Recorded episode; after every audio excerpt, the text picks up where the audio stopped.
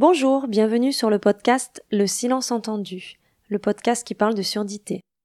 Je suis Géraldine, la maman de Naël, qui est née sourd profond dans une famille entendante. Précédemment, j'ai partagé avec vous la première année de Naël, l'annonce de son handicap et le bouleversement émotionnel qui s'en est suivi dans ma vie. Aujourd'hui, Naël a 18 mois. La vague semble être passée, la tempête terminée et l'horizon ensoleillé. Je vous invite donc à poursuivre avec moi la découverte de ce handicap dit invisible. Le silence entendu.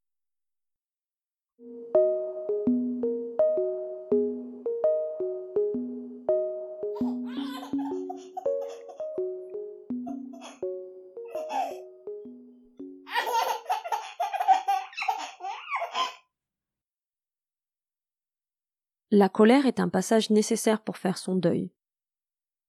Je l'ai toujours entendu. Je m'aperçois que je ne sais pas exactement ce qu'est la colère. J'ai ressenti avec force et violence de l'incompréhension, de l'injustice, de l'angoisse. J'ai eu peur, j'ai douté, j'ai culpabilisé, j'ai fui, j'ai relativisé, j'ai compris, cherché, accepté, discuté, échangé, rencontré. J'ai vécu avec puissance le réel. Il m'a frappé et j'ai été sonné. Une porte qui se claque devant nous alors que l'on court, lancée à pleine vitesse, une porte en verre qui vole en mille morceaux sous le choc, et tous les pans vitrés d'une existence hors du réel qui tombent dans un bruit aigu de verre brisé, de cris étouffés puis le calme, la sidération, le silence, le réel. Te voilà devant moi, réalité. Ton nom ne trouve aucune résonance avec la justice. Tu as brisé les certitudes, les constructions imaginaires, les projections fantasmées. Le vide, celui qui se laissait parfois entrevoir entre deux activités bruyantes et insignifiantes, tu lui as laissé une place à ce vide qui nous prend par moments comme un kidnappeur d'enfants, alors que nous sommes déjà des adultes. Ce vide où les mots sens et insouciance se mélangent, se confondent. Tu as tout brisé, et j'ai cru que j'allais m'effondrer. Et je me surprends à penser que j'ai été libérée et que je suis chanceuse. Oui, moi aussi ce mot me surprend. Chanceuse d'avoir un enfant sourd qui peut comprendre. Je n'ai même pas les mots pour l'expliquer. Chanceuse d'avoir cet enfant, celui-là, Naël. Chanceuse qu'il soit ce qu'il est, comme il est. Chanceuse qu'il m'ait bousculé dans ma fausse réalité chanceuse de nous inscrire dans la vraie vie, chanceuse à chaque regard posé sur lui, malgré la fatigue et l'agacement qui me prend par moments. La colère. État affectif, violent et passager, résultant du sentiment d'une agression. Je me suis davantage senti dépossédé, décontenancé, dépassé, qu'en colère, lors de l'annonce de la surdité de Naël. Mais d'autres situations ont suscité cette émotion par la suite. Il y en a deux aujourd'hui qui me restent. Et les deux sont liés au handicap de Naël. Les deux sont liés à ma légitimité en tant que maman à demander de l'aide pour pouvoir accompagner mon fils. Les deux ont nourri un sentiment d'injustice et réveille une colère sourde à chaque fois que j'y pense.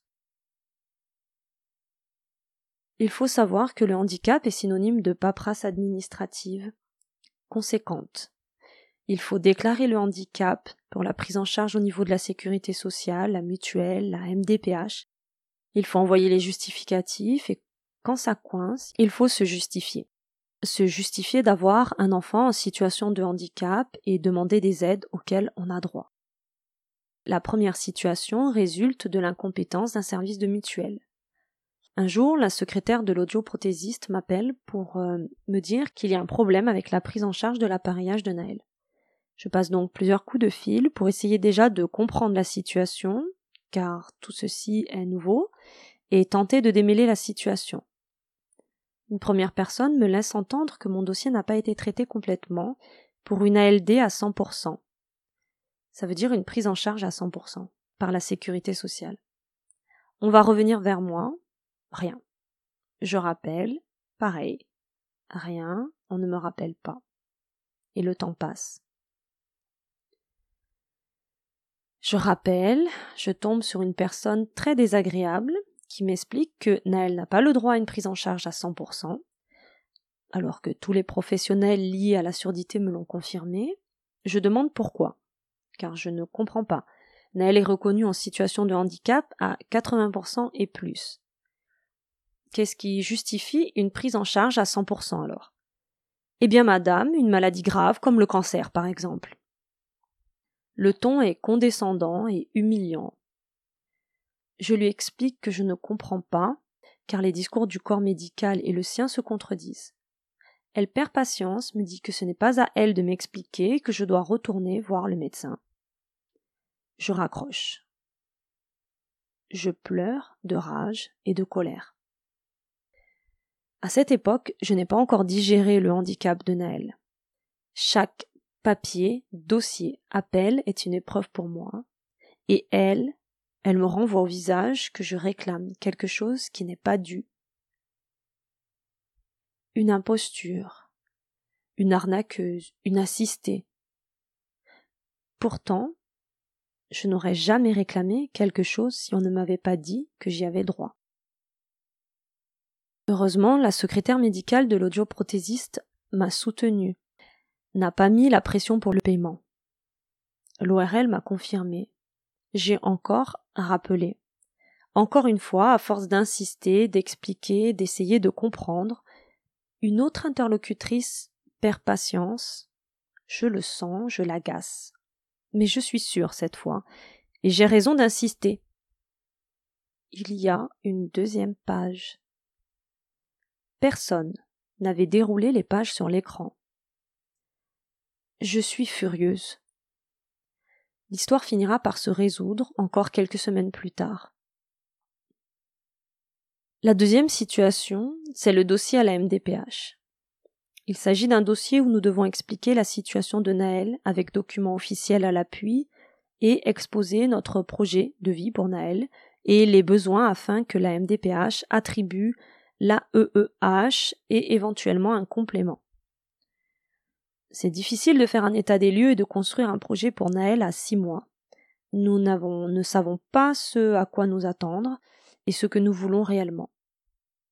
Je me dis que la MDPH est de notre côté, qu'elle est là pour aider les personnes en situation de handicap et leurs familles, alors je remplis ce dossier, en pensant que la surdité profonde bilatérale est une situation connue, que la commission qui étudie le dossier connaît les besoins en termes de temps pour l'accompagnement des enfants sourds le nombre impressionnant de rendez-vous médicaux, le suivi orthophoniste, les bilans nécessaires pour dépister d'autres pathologies, troubles éventuellement associés.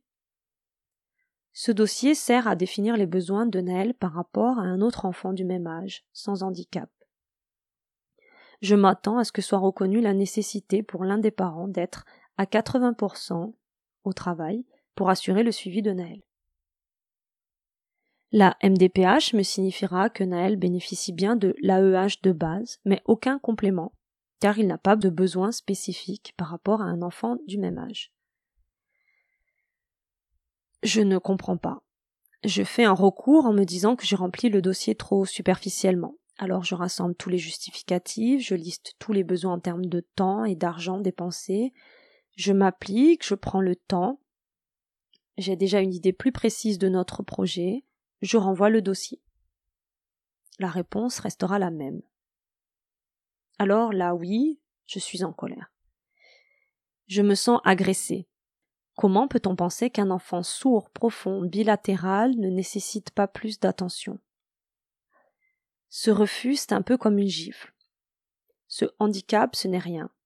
Tu penses qu'il a besoin de plus de temps parce que tu ne sais pas gérer. D'avoir demandé et d'essuyer un refus, c'est un peu comme si on me disait que ce que je vis, ce n'est rien, ce n'est pas important, ce n'est pas grave. Que tout ce temps, cette énergie, cette attention qui m'accapare, c'est moi qui l'invente, peut-être parce que je ne suis pas à la hauteur, peut-être que je suis mal organisée, peut-être que je suis dépassée. Oui, et alors? Pourquoi n'avons-nous pas le droit de nous sentir dépassés, nous, les parents, lorsque la vie nous arrache à notre rôle de parents et nous greffe avec violence le rôle d'aidant. Ce temps passé dans les hôpitaux, les salles d'attente, les cabinets privés en séance d'orthophonie, avec la psychologue, ce temps à remplir des dossiers, passer des coups de fil, justifier, expliquer, et ce temps à comprendre et accepter. Ce temps qui nous a été volé, ce temps où nos regards hagards cherchent le sommeil, se fixent sur un point pour ne pas s'effondrer, parcourent les livres pour se documenter et s'approprier, ce mal de dos, de tête, de corps et de cœur.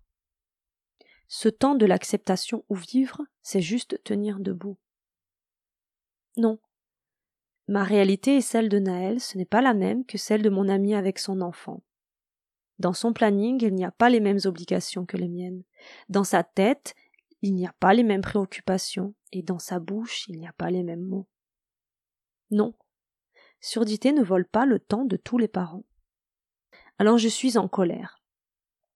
Très en colère j'accepte ce que la vie a mis sur mon chemin, mais je ne supporte pas qu'on me dise que ce n'est rien. Après le recours, il y a le tribunal. Alors j'irai. Je vais trouver l'énergie, monter un dossier, et j'espère que la justice fera justice. Je me fiche de la somme d'argent qui peut être allouée à la reconnaissance de la nécessité d'une réduction de temps de travail pour accompagner son enfant. Quoi qu'il se passe, je ferai en sorte d'être toujours là pour Naël. Je dépenserai mon temps et mon argent pour lui offrir ce qu'il y a de mieux. Mais reconnaître la nécessité de ce temps partiel, c'est reconnaître le rôle des parents. C'est légitimer la fatigue que l'on peut ressentir parfois.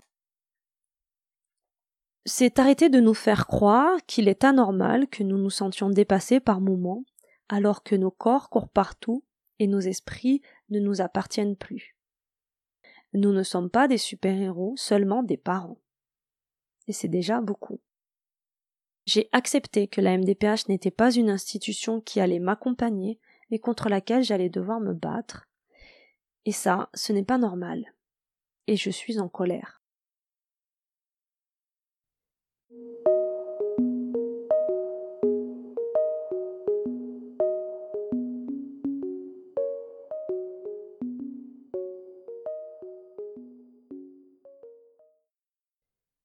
Merci pour votre écoute. Si vous connaissez des personnes concernées par le sujet, ou que cela pourrait intéresser, ou si vous souhaitez, comme moi, faire connaître cette aventure où parentalité rime avec surdité, n'hésitez pas à partager ce podcast. Abonnez-vous, likez, notez. S'il est toujours agréable d'avoir une audience conséquente, des avis positifs, des pouces levés, des cœurs, une seule écoute, un seul partage, une seule rencontre donne déjà du sens à ce podcast. Merci et à bientôt.